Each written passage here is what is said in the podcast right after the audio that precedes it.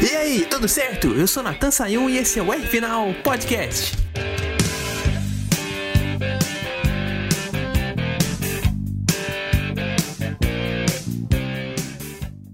Acompanha o programa Área de Box do portal e TV High Speed viu que eu falei nessa última sexta-feira que eu estava mais ansioso em ver as corridas preliminares da Fórmula 1 do que a própria Fórmula 1 em Mônaco. Uhum. Isso por causa do caos. E também dos brasileiros. Hum. E uma categoria que estava animado em ver por causa desses dois fatores era a Fórmula 3. Então, para a gente fazer essa análise de hoje da, das corridas da Fórmula 3, solta a música para mim aí, o editor, por favor.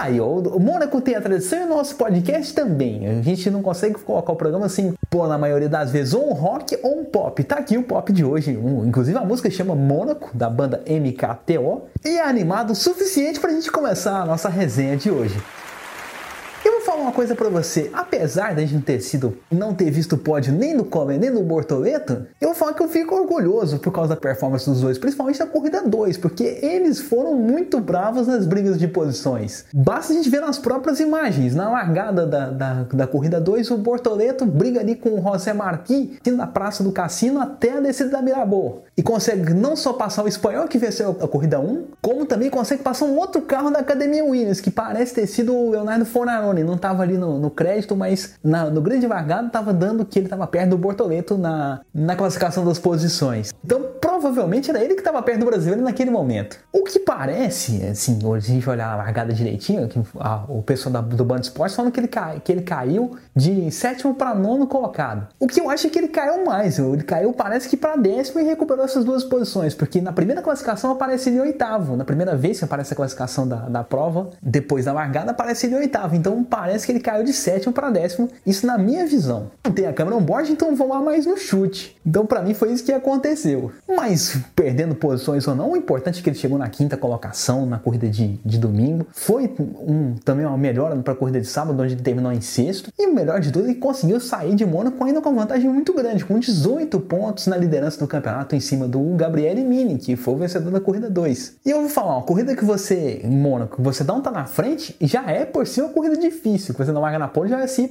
uma corrida difícil, porque você tem que se manter no pelotão da frente para guardar pontos para o campeonato e não pode bater o carro para não prejudicar a sua classificação. E ele conseguiu esse objetivo, mesmo sem o pódio, ele conseguiu. Hoje ele não merece o aplauso porque não foi pódio, mas merece o nosso joinha porque fez um bom trabalho. Como também o Caio Coelho fez um bom trabalho, apesar de ter feito só dois pontos em duas corridas, né? Que chegou só em nono na, na, na, na primeira prova e abandonou a segunda. Mas para se defender do Montoya, eu acho que ele não teve culpa no acidente lá que é, furou o pneu dele, porque o Montoya estava procurando mais espaço. O Coelho parece ter mantido a linha dele. Isso na minha visão, porque ele se mantém de um jeito ali na, na subida da, da, da depois da Sandervoort, indo para a Praça do Cassino, que ele não muda de linha. O, o Montoya é que vai procurando lugar para passar. A gente não vê em momento nenhum o, Borto, o Colé dando uma fechada forte a ponto de empurrar o Montoya. Os dois só estavam procurando, o Montoya só estava procurando espaço e acabou batendo no colé. Aí e furou o pneu do brasileiro, quebrou o bico do colombiano. Um acidente para mim de corrida,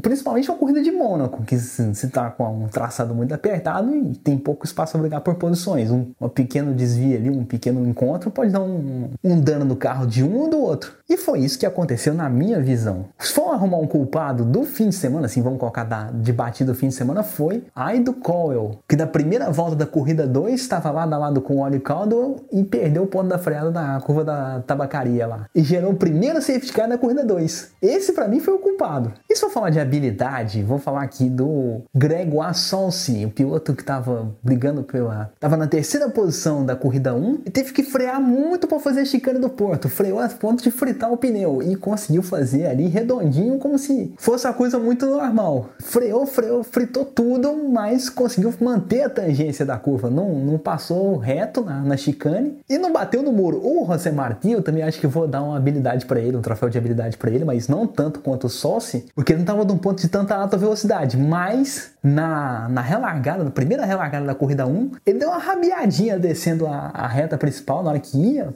Tinha passado da Antônio Nos e tava descendo a reta principal, ele deu uma rabiadinha e quase pegou o muro e conseguiu segurar o carro. Então essa foi uma habilidade, mas não tão grande quanto esse Solsen. Mais um outro ponto que chamou atenção nessa, nessa corrida, eu vou dizer que nesse fim de semana, na verdade, foi dizer que é, foi a performance do Gabriele Mini no treino de classificação de sexta. Isso porque numa categoria como Fórmula 3, que chega a ter 10 carros no mesmo segundo, ele foi 8 décimos mais rápido que o segundo colocado na treino de classificação, que definiu a pole para a corrida de domingo. Isso é uma situação bastante incomum da Fórmula 3, por causa dessa competitividade que eu falei. E o nosso engenheiro vai explicar um pouco mais por que, que teve essa situação toda. Qual o motivo da Fórmula 3 ser tão competitiva e ter uma vantagem dessas aí gigante no treino de classificação. Isso foi uma coisa fora da curva? O Ricardo Acura explica pra gente.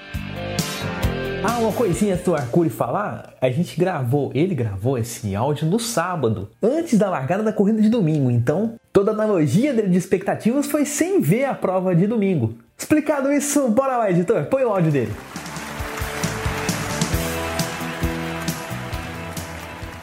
Olá, caríssimo Natan e amigos do podcast R Final.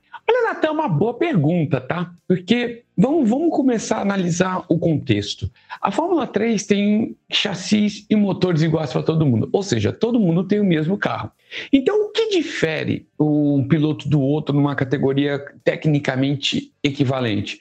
É acerto de, do carro e pilotagem. Setup, basicamente, que é o acerto, basicamente vem do trabalho dos engenheiros em achar alguma diferença aqui ou ali no carro. Mas mesmo que, que exista essa diferença, e dado o nível dos engenheiros que estão lá, eu diria até que não é muito grande a diferença. Então, setup sozinho não seria. E aí entra o piloto. O nível de pilotagem também lá é alto. Então eu acho que por pilotagem também seria uma diferença tão grande, não tão grande, tá?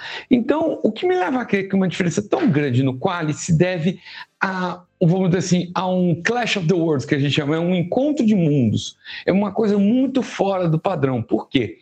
Vai ser uma soma de setup melhor em relação aos outros, além de uma pilotagem melhorada em relação aos outros. Ou seja, então dá para esperar que o, que, o, que o Gabriel Mini ele vai arrebentar na corrida na, no domingo? Não sei. Por quê? Porque pode ser que ele tenha conseguido isso, isso tudo se acertando bem ao setup do carro, numa uma condição de qualificação que é aquela hora que você dá tudo para conseguir a melhor volta possível. Em trem de quali não é igual ao trem de corrida. Então, se você me pergunta se eu espero a mesma coisa na corrida, pode ser que sim, mas também pode ser que não, porque pode ser que o trem de corrida dele talvez não seja tão bom. Significa então que numa corrida ele perderia? Também não sei. Pode ser que ele tenha um bom trem de corrida, não, mas não tão distante em relação aos outros, para ganhar a corrida. Mas também pode ser que o treino de corrida dele seja, não seja bom. Então, é muito difícil a gente prever isso para a corrida, tá? Mas respondendo a sua pergunta, Nathan, eu acho que é uma junção de situações perfeitas. Sabe quando você tira, é, é, tira na, a seta na roleta duas vezes? Para quem se conhece de cassino sabe o que eu estou falando? É mais ou menos isso. Porque você teve um setup muito bom, um piloto que se acertou bem ao setup e também se acertou muito bem a pista. Só isso explicaria um tempo tão maravilhoso em relação aos outros, um tempo tão discrepante em relação aos outros. Lembrando que este carro não é tão novo assim, então a chance de você achar algo muito fora do padrão é bem mais difícil que nos outros anos. Então a gente está vendo realmente é um ponto muito fora da curva, mas bom para ele que está aproveitando isso, né? Essa aí, Natan, um grande abraço e uma boa semana a todos. Aí o Arcuri explicando pra gente, e eu vou falar uma coisa pra você: em trem de corrida não tem como questionar o Mini, porque é uma pilotagem, falando de braço, foi uma pilotagem super competente. Sim, ele perdeu o ritmo durante a prova, não, não disparou na frente, mas igual ele disparou no treino de classificação, mas ele conseguiu manter uma distância segura por Dino Beganovic, que era o segundo colocado na prova e também foi o segundo colocado no treino de classificação, que tomou os oito décimos. Se realmente a Fórmula 3 conta muito com o braço, realmente a gente teve o, o Beganovic, o Mini, perdão, brigando muito bem. Eu não vou falar que foi a melhor habilidade, vou falar ainda que foi o Granguar que foi o terceiro colocado lá, o, o Assos que foi o terceiro colocado na, na corrida 1 de sábado. Então, o Mini não fica em primeiro no meu pódio. Mas realmente, falando em pilotagem agressiva e pilotagem defensiva ao mesmo tempo, que ele teve que se defender do, do Beganovic, né? Não pôde cometer erros pro Beganovic não chegar, ele foi muito bem. O italiano merece essa vitória e merece o segundo lugar no campeonato, que tava batendo na porta, né? Porque o Mini é, mostrou-se um piloto rápido desde a corrida do Bahrein, foi o primeiro pole do ano, mas estava faltando ter a primeira vitória. E essa primeira vitória veio. O Martin já tinha vencido no Bahrein, a primeira corrida da temporada, a primeira corrida da primeira rodada dupla da temporada, e o Mini finalmente quebrou o jejum. Venceu no ano, ele que é patrocinado pela Academia Alpine, que é a mesma equipe que corre ali o Pierre Gasly e o Esteban Ocon na Fórmula 1.